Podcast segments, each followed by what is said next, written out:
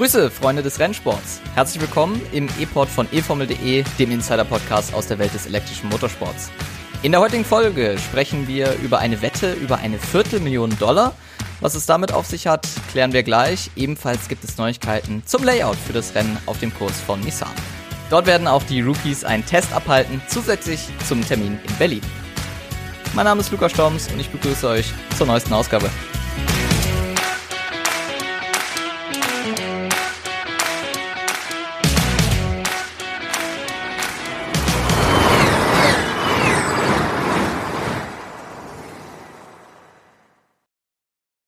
Damit auch nochmal Hallo und herzlich willkommen hier zur neuesten Folge des E-Pod und wie immer dabei ist Tobi Würz. Hallo Tobi. Ja, schönen guten Tag.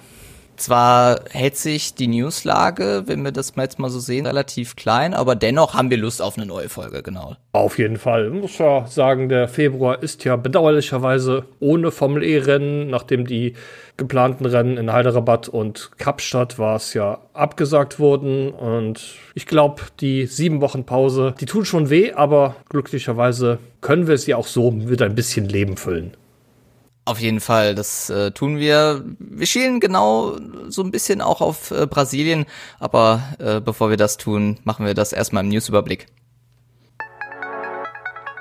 R wie Rookies. Auch im Jahr 2024 plant die Formel E, wieder Testfahrten für Fahrer ohne Rennerfahrung in der Serie durchzuführen.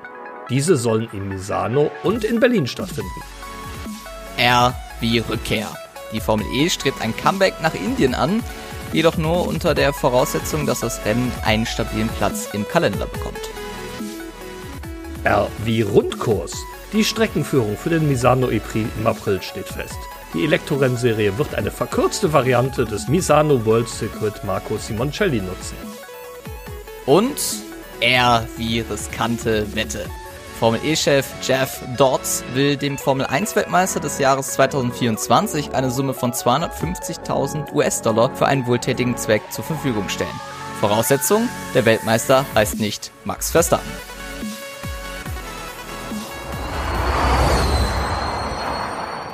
Und über diese Wette starten wir in diese Folge. Ja, die Formel 1 Saison beginnt ja an diesem Wochenende in Bahrain und da rund um dieses Rennwochenende schwört zumindest in unserer Formel E Bubble eine ganz kuriose Wette. Der CEO Jeff Dodds geht dort eine Wette ein mit einem Formel 1 Weltmeister, der zwar noch nicht feststeht, aber der auch nicht Max Verstappen heißt. Tobi, wie kurios ist das bitte? ja, das ist auf jeden Fall mal eine Geschichte, die man nicht täglich hört. Hintergrund der ganzen Geschichte sind aus meiner Sicht zwei Punkte. Zum einen ist das Aufmerksamkeit, die die Formel E natürlich immer mal wieder braucht, auch, na, ich sag mal, durch öffentliches Bashing der Formel 1. Denn der Hintergrund von Jeff Stotts Aussage ist, dass für ihn und ich denke auch für die allermeisten Fans eigentlich jetzt schon feststeht, dass Red Bull und Max Verstappen die Formel 1 auch in diesem Jahr dominieren werden. Das macht er natürlich nicht ohne den Hintergedanken, dass es in der Formel E deutlich spannender zugeht und er das promoten will. Denn hier hatten wir drei Sieger von drei verschiedenen Teams in den ersten drei Rennen. Das ist eigentlich Standard in der Formel E. Und wenn ich ganz ehrlich bin, ich kann mich nicht erinnern, wann wir in der Formel 1 diese Situation zuletzt gehabt hatten. Auch wenn das natürlich ein Thema für einen anderen Podcast ist. Aber Jeff Dodds muss in meinen Augen tatsächlich nicht so viel Angst haben, dass er die Wette wirklich verliert. Und selbst wenn das dann doch passieren sollte, dürfte der Marketing-Effekt dieser Wette für die Formel E natürlich deutlich höher sein als die 250.000 US-Dollar, die Jeff Dodds dann dem neuen Formel 1-Weltmeister zur Verfügung stellt für einen wohltätigen Zweck. Oder was denkst du? Auf jeden Fall kann man in der Jahresabschlussbilanz dann als Marketingausgabe sicherlich abschreiben. Äh, ich meine, 250 Dollar wäre sicherlich im Rahmen einer Formel 1 Werbepartnerschaft auch sehr günstig, wenn man überlegt, was sich teilweise dort äh, die Teams fragen. Von daher, ja, warum nicht? Also zwar kurios, äh, wie ich das zum ersten Mal gehört habe, war auch so, okay, krass, man geht eine Wette ein, aber wenn man sich mal die Bedingungen dafür anschaut, sind sie dann doch für den Fall von vielleicht unter ein Prozent. Von daher daher ziemlich interessant und wer weiß, vielleicht geht dieser Marketing-Effekt ja wirklich auf und wir erleben einen anderen Formel 1 Weltmeister und die 250.000 Dollar gehen dann komplett woanders hin.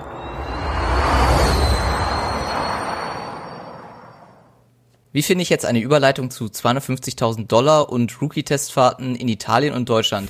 naja, Überleitungen müssen auch nicht immer Sinn machen, aber Misano und Berlin bekommen die Rookie-Testfahrten für das Jahr 2024. Da gibt's dann die freien Trainings für die Formel E-Neulinge an der Adriaküste, genauso auch wie dann auf dem Berliner Tempelhof. Tobi, die Termine sind ja deshalb wichtig, weil sicherlich auch einige aus den Formelklassen, gerade Formel 2, Formel 3 und auch der F1 Academy nicht unwichtig sind, um die auch mit dabei zu haben, oder nicht? Auf jeden Fall. Und so sind die Termine auch tatsächlich gewählt worden. Sowohl das nullte freie Training, das es in Misano geben wird, als auch der Montag nach dem Berlin-Rennen, wo der Rookie-Testtag stattfinden wird, sind so gewählt, dass sie sich nicht mit Formel 2, Formel 3 oder wie du schon sagtest, F1 Academy überschneiden werden. Denn F1 Academy möchte ich gar nicht mal so weit hinten anstellen. In der Vergangenheit gab es durchaus Kritik daran, dass zum Beispiel im vergangenen Jahr keine Frau als Rookie an den Testfahrten teilgenommen hat. Ich denke, das dürfte sich dieses Jahr etwas anders darstellen. Also ich gehe fest davon aus, dass mindestens ein Team eine weibliche Pilotin mit an den Start bringen wird und Daher sind die beiden Termine ganz gut geeignet. Eine kleine Überschneidung gibt es hingegen doch, wenn der Fahrer und die Fahrerin nicht aus der Formel 2 oder Formel 3 oder aus der F1 Academy kommen soll, sondern aus der Formula Regional. Die sind nämlich parallel zum Berlin E-Prix im Einsatz, aber, ganz großes Aber, die fahren in Hockenheim. Und da der Berlin-Test am Montag stattfindet, sollte die Anreise von Hockenheim nach Berlin doch definitiv machbar sein, um dann da anzutreten. Noch kurz ein paar Details zu den Tests. Bei dem sogenannten nullten freien Training in Misano wird jedes Team nur ein Auto einsetzen und bei den Rookie-Tests in Berlin mit zwei Autos antreten. Regeln sind jeweils gleich. Es dürfen nur Fahrerinnen oder Fahrer in den Autos sitzen, die bislang noch keine Rennen in der Formel E gefahren sind. Also ein David Beckmann beispielsweise fällt an dieser Stelle raus. Der ist ja in der vergangenen Saison in Jakarta als Ersatz für den verhinderten André Lotterer gefahren. Aber viele andere Fahrerinnen und Fahrer dürfen da an den Start gehen. Offiziell ist noch nicht bekannt, wer fahren wird, aber es gibt einige Kandidaten, die eigentlich schon relativ sicher sind, weil bekannt gegeben wurde, dass sie mit den Teams zusammenarbeiten. Zum einen haben wir bei Nissan Kayo Colette, wir haben bei Mahindra Kushmaini, Zane Maloney haben wir bei Andretti, der ja da auch schon in der vergangenen Saison gefahren ist, und bei Abt Cupra haben wir Tim Tramnitz, der auch im vergangenen Jahr in Berlin im Auto saß, mittlerweile zum Red Bull Bull Junior aufgestiegen ist. Und damit hätten wir auch mindestens einen deutschen Fahrer dabei bei den Rookie-Tests. Du hast schon angesprochen, Tim Tramnitz, schön einen Deutschen äh, dabei zu haben. Äh, neu dabei im Red Bull-Kader, wird ja dieses Jahr dann auch in der Formel 3 Meisterschaft mit dabei sein. Also startet äh, an diesem Wochenende ebenfalls dann in die Saison. Und von daher freuen wir uns auf jeden Fall auf die Rookies. Würde mich auch freuen, wie du schon sagtest, wenn Frauen dabei sind, vielleicht nicht nur eine. Deswegen mal schauen, was Misano und Berlin dann mit sich bringen, was das Thema Rookie-Tests anbetrifft. Und zur eben genannten Misano-Strecke kommen wir nämlich, nämlich die Streckenführung oder das Layout wurde mehr oder weniger bekannt gegeben. Was schon klar war, ist eigentlich, dass die 4,226 Kilometer lange Strecke, die ja für die Formel E zu lang ist, die auch die MotoGP nutzen oder auch zum Beispiel die GG World Challenge, die dort fährt, ist eigentlich klar gewesen, dass da eine Kurzanbindung her muss und die gab es jetzt und Tobi, du hast da die Veränderung für uns mal zusammengetragen. Genau, die Kurzanbindung, die kommt schon relativ früh auf der Runde, bereits in Kurve 2, was eigentlich eine Linkskurve ist. Da knickt die Streckenführung schon nach rechts ab, macht dann eine Linkskurve und dann nochmal eine 90 Grad rechts und ist dann wieder auf der normalen Strecke zurück. 745 Meter werden auf die Art und Weise eingespart. Der Rest entspricht eigentlich der Konfiguration, wie wir sie aus anderen Rennserien kennen. Du hast schon angesprochen, MotoGP oder GT World Challenge. Allerdings gibt es eine Ausnahme und zwar auf der langen Gegengraden gibt es eine zusätzliche Schikane in dem Rechtsbogen. Und diese Schikane ist da nicht ohne Grund, denn die Formel E-Autos müssen im Gegensatz zu Verbrennerserien Energie zurückgewinnen beim Bremsen. Und genau dafür ist die Schikane da, dass man eine zusätzliche Rekuperationszone hat, wo man die Batterie wieder ein bisschen aufladen kann, um genügend Energie zu haben, um über die gesamte Runde zu kommen. 3,381 Kilometer ist der Kurs daher für die Formel E lang. Und nicht nur für die Formel E, sondern auch tatsächlich, das ist dann auch das erste Rennen, wo wir die Rahmenserie, den Next Gen Cup im Rahmen der Formel E dabei haben werden. 14 Kurve hat eine Runde. Also ich bin mal gespannt, wie sich das dann darstellen wird für die Formel E und auch natürlich für den Next Gen Cup. Kann mir aber vorstellen, dass das durchaus interessant wird auf dem Kurs in Italien. Auf jeden Fall. Mich hat's ein bisschen gewundert, weil wenn man schon mal auf Rennstrecken unterwegs war, die die Formel E genutzt hat, Valencia ist da das schöne Beispiel. Das ist so eine Änderung, die jetzt im ersten Moment äh, danach aussieht, dass da jetzt gar nicht mal so viel passiert ist. Deshalb eigentlich äh, sehr interessant, dass da im Endeffekt nur 745 Meter eingespart werden. Klar, diese zusätzliche Schikane, die dort dazu kommt mit der Rekuperation, du hast es schon angesprochen, sicherlich auch eine Variante, wo man überholen kann, je nachdem, wie die Schikane dort ausfällt. Aber äh, ja, auf Misano dürfen wir uns freuen. Ich glaube, den Misano-Counter, den wir intern hier aufgestellt haben, erreicht bisher sein Maximum. wir freuen uns auf das Rennen in Misano. Äh, sind wir mal gespannt. Vor allen Dingen können wir dann das Layout erst so richtig bewerten vom Spannungswert her, bis es dann auch zum ersten Rennen dann mal gekommen ist. Ich denke, ich werde es sogar noch einen Tag früher beurteilen können. Denn nach aktuellem Stand werde ich tatsächlich im April in Misano dabei sein und werde dann natürlich auch hier im E-Port natürlich ein paar Impressionen und so weiter kundtun. Trackwalk ist fest eingeplant am Freitagmorgen und dann schauen wir uns das Ganze mal tatsächlich vor Ort an, wie das dann aussieht. Vor allem, wenn das Wetter nicht allzu schlecht wird, was von Misano, glaube ich, nicht äh, zu erwarten ist, wird's auch sehr schön da. Deswegen äh, freuen wir uns da auf jeden Fall drauf, dass du auch mit dann vor Ort dabei bist. Und mit dabei, und das ist gute Tradition hier im E-Pod, ist wie immer Tobis Teleskop. Die E-Pod-Serie mit den besten Nebengeschichten aus der Formel E. Mit dem Teleskop blicke ich heute einmal nach Indien, wo ja bekanntlich vor etwa zwei Wochen die zweite Ausgabe des Hyderabad E-Prix hätte stattfinden sollen. Die Absage war eine große Enttäuschung für die Formel E, insbesondere die beiden Teams Mahindra und Jaguar, sowie für Maserati-Fahrer Jehan Daruvala, der dort zum ersten Mal seit vielen Jahren ein Heimrennen bestritten hätte. Aber auch ein wirtschaftlicher Schaden ist entstanden, da Investitionen, die für das Rennen getätigt wurden, nun quasi weg sind.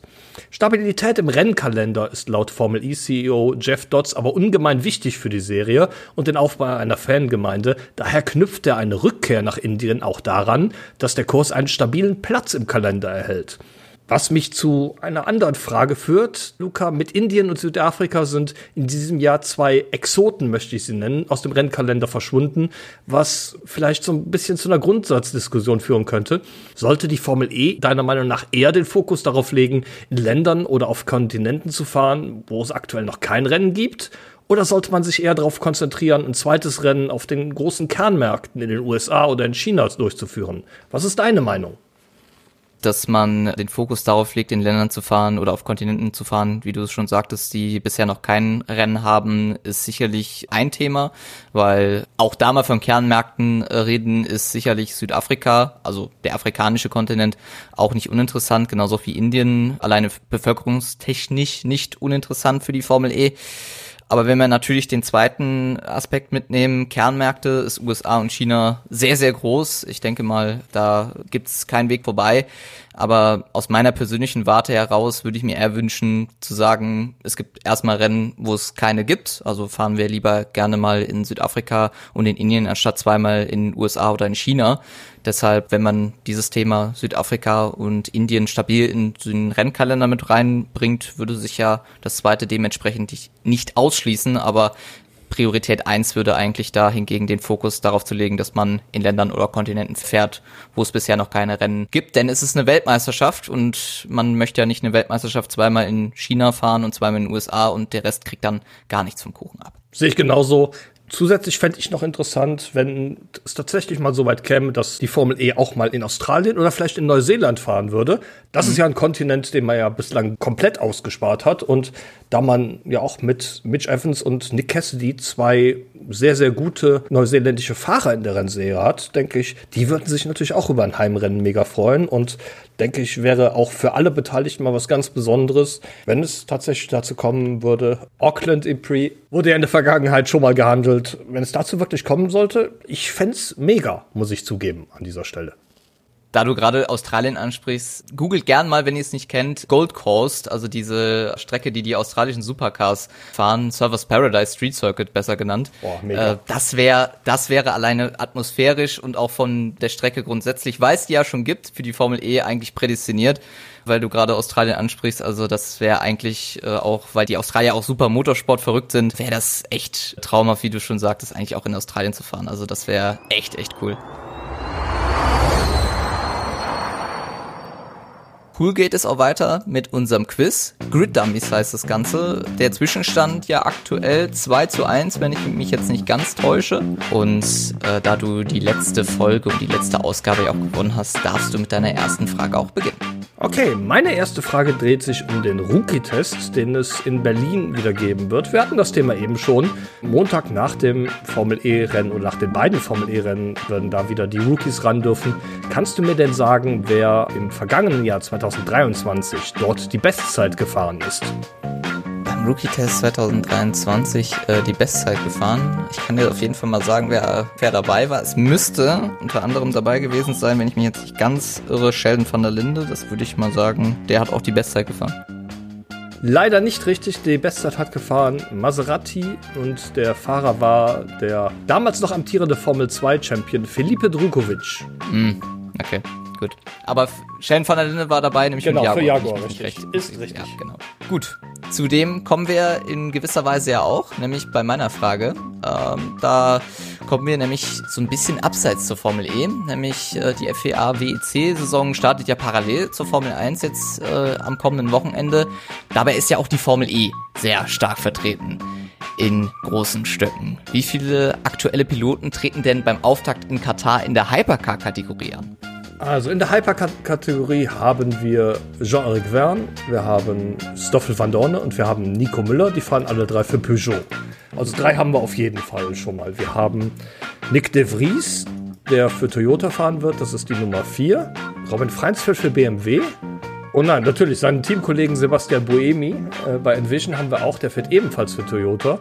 Dann haben wir dreimal Peugeot, zweimal Toyota, einmal BMW. Das wären wir bei sechs. Nominato, Nominato, Nominato. Boah, das weiß ich gerade nicht, ob der fährt. Antonio Felix da Costa fährt ja nicht mehr. Ich glaube nicht. Also meine Antwort lautete 6. was tatsächlich mit den Fahrern echt gut dran. Nick de Vries stimmt, Sebastian Buemi stimmt, Robin Freins stimmt auch 100%. Peugeot, gut, da ist ja fast die halbe Formel E vertreten. Aber tatsächlich sind acht dabei. Du hast Nominato gesagt, aber er fährt tatsächlich auch, nämlich beim Herzteam Jota auf der 12 mit Callum Island und Will Stevens. Und einen hast du vergessen aus Italien, nämlich Eduardo Mortara. Ist äh, mit dabei bei Lamborghini. Ja, gut, frisch neues Team, kann man sagen, auch mit dabei. Grundsätzlich super viele Ex-Formel-E-Fahrer dabei. Alex Lynn, André Lotterer, James Calado, Antonio Giovinazzi, gut. Er war jetzt in der Formel E auch nicht so gut unterwegs, aber äh, um mal einige zu nennen, also die Formel E hat da schon echt einen extremen Anteil bei der FIA WEC-Saison. Also von daher nicht uninteressant. Na gut, meine zweite Frage dreht sich in diesem Fall nicht um die WEC, sondern es geht tatsächlich um die Formel E. 3,381 Kilometer soll eine Runde in Misano lang sein mit der Streckenführung, die da jetzt bekannt gegeben wurde. Das ist genau einen Meter länger als in Rom, wo letztes Jahr noch gefahren wurde. Es gab in der gesamten Formel E-Geschichte aber nur einen einzigen Kurs, der noch länger gewesen ist. Kannst du mir sagen, welcher Kurs das gewesen ist? Ein Kurs, der so richtig lang war. Ich bin mir nicht sicher, auf, allein wegen der Stadionsektion, ob Seoul damals richtig lang war.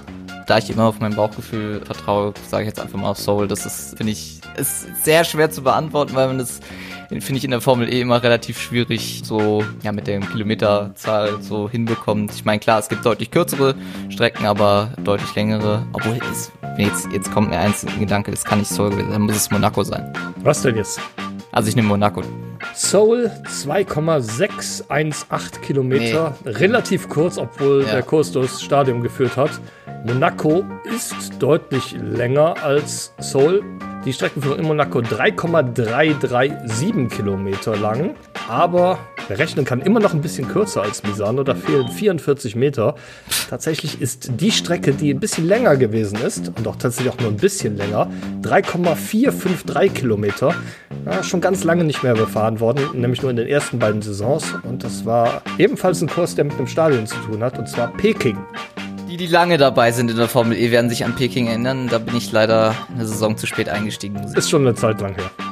Schade. Ist jetzt hier heute aber auch eine Nullnummer, muss ich echt sagen. Bislang schon.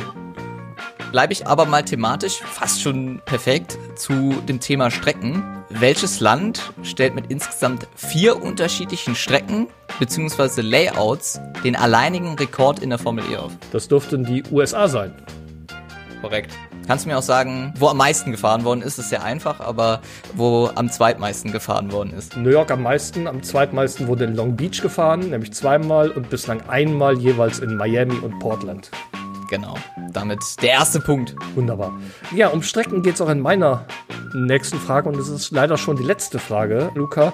Rom gehörte ja zu den Lieblingskursen vieler Fahrer, wurde er für diese Saison gestrichen. André Lotterer hat vor ein paar Tagen seine fünf Favoriten unter den Formel E-Strecken preisgegeben und Rom gehörte da natürlich mit dazu. Kannst du mir denn auch die übrigen Strecken nennen, die André Lotterer genannt hat? Drei von vier sollten es sein für den vollen Punkt. Solltest du auf zwei kommen, gebe ich dir noch einen halben Punkt. Das sage ich direkt von vornherein. Rom ist so eine Lieblingsstrecke der Formel E-Fahrer, von daher, klar, ist das eigentlich ein No-Brainer. Ich überlege jetzt einfach mal thematisch, allein so vom, vom Surrounding her, wahrscheinlich ist Santiago nicht schlecht. So Santiago de Chile, rund um die Innenstadt war das ja Ganze auch äh, nicht schlecht gelegen. Von daher kann ich mir das irgendwie vorstellen. War ja auch, fand ich, cool gelegen. Eine Strecke, die, finde ich, auch nie so in Betracht bezogen worden ist, war Bern, weil nur einmal gefahren worden ist. Und eine Strecke, wo ich mir das auch so vorstellen kann, ist vielleicht Hongkong weil Hongkong so mit den ganzen Hochhäusern drumherum und mit der Streckenführung, die ja auch nicht ganz so schlecht war. Ich meine, er persönlich mit den Ergebnissen war jetzt auch nicht unbedingt zufrieden, aber dann ist meine letzte Antwort tatsächlich von den dreien Hongkong. Vier, Vier muss ich. sind gefragt, genau. Dann nehme ich Monaco noch dazu, weil ist ja in dem Sinne seine Wahlheimat. Ich war anfangs sehr überrascht. Santiago ist tatsächlich richtig, unter anderem deshalb, weil er da natürlich den ersten Doppelsieg damals mit Jean-Luc Verne für Tichita rausgefahren hat. Bern ist auch dabei, sehr gut, aber dann hört es auch leider schon auf. Hongkong hat André Lotterer nicht genannt und auch Monaco zählt für ihn nicht zu seinen Lieblingsstrecken. Stattdessen hat er Kapstadt dazu gewählt und die Ria. Okay, krass. Also bei Diria hätte ich jetzt nicht gedacht tatsächlich. Also da wäre jetzt Hongkong so, hätte ich gedacht tatsächlich, dass es höher im Kurs steht. Oder auf jeden Fall mal Monaco. Aus fahrerischer Sicht aber der Bobbahn-Abschnitt, den es ja da in Diria gibt, Mhm. der macht die Strecke doch sehr, sehr beliebt bei den Fahrern. Zwei von vier richtigen Strecken hast du genannt. Ich kann dir leider dafür nur einen halben Punkt geben. Du kannst aber trotzdem den Vorsprung noch ausbauen, nämlich mit der letzten Frage. Und die zählt nämlich zu seinem Ex-Teamkollege Joe-Eric Verne. Welchen Rekord hält er denn beim Berlin E-Prix? Er hat die meisten Pole Positions. Anzahl? Ich glaube vier. Korrekt. 2016, drittes Rennen 2020, viertes Rennen 2020 und das erste Rennen dann im Jahr 2021 jeweils die Pole geholt. Also quasi von 2020 bis 21 dreimal hintereinander auf Pole gestanden in Berlin. Das schafft auch nicht jeder. Naja, auf jeden Fall. Damit steht's 2 zu 0,5. Und damit der nächste Sieg. Damit gehst du jetzt, wie ich es fast schon prognostiziert habe, mit 3 zu 1 in Führung hier in unserem Quiz. Und wenn euch das gefällt, wir behalten es natürlich mit dabei, weil es uns alleine schon Spaß macht. Man lernt super viel und super Kurioses auch dazu. Gibt's das dann beim nächsten Mal ja auch wieder.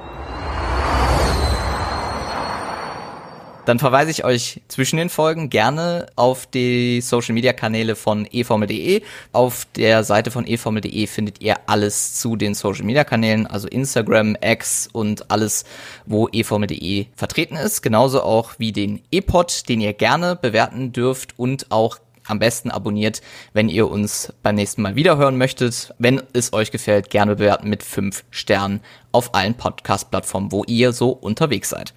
Dann bedanke ich mich sehr herzlich an dir, Tobi, und freue mich dann auf die nächste Sendung mit dir. Ich mich auch.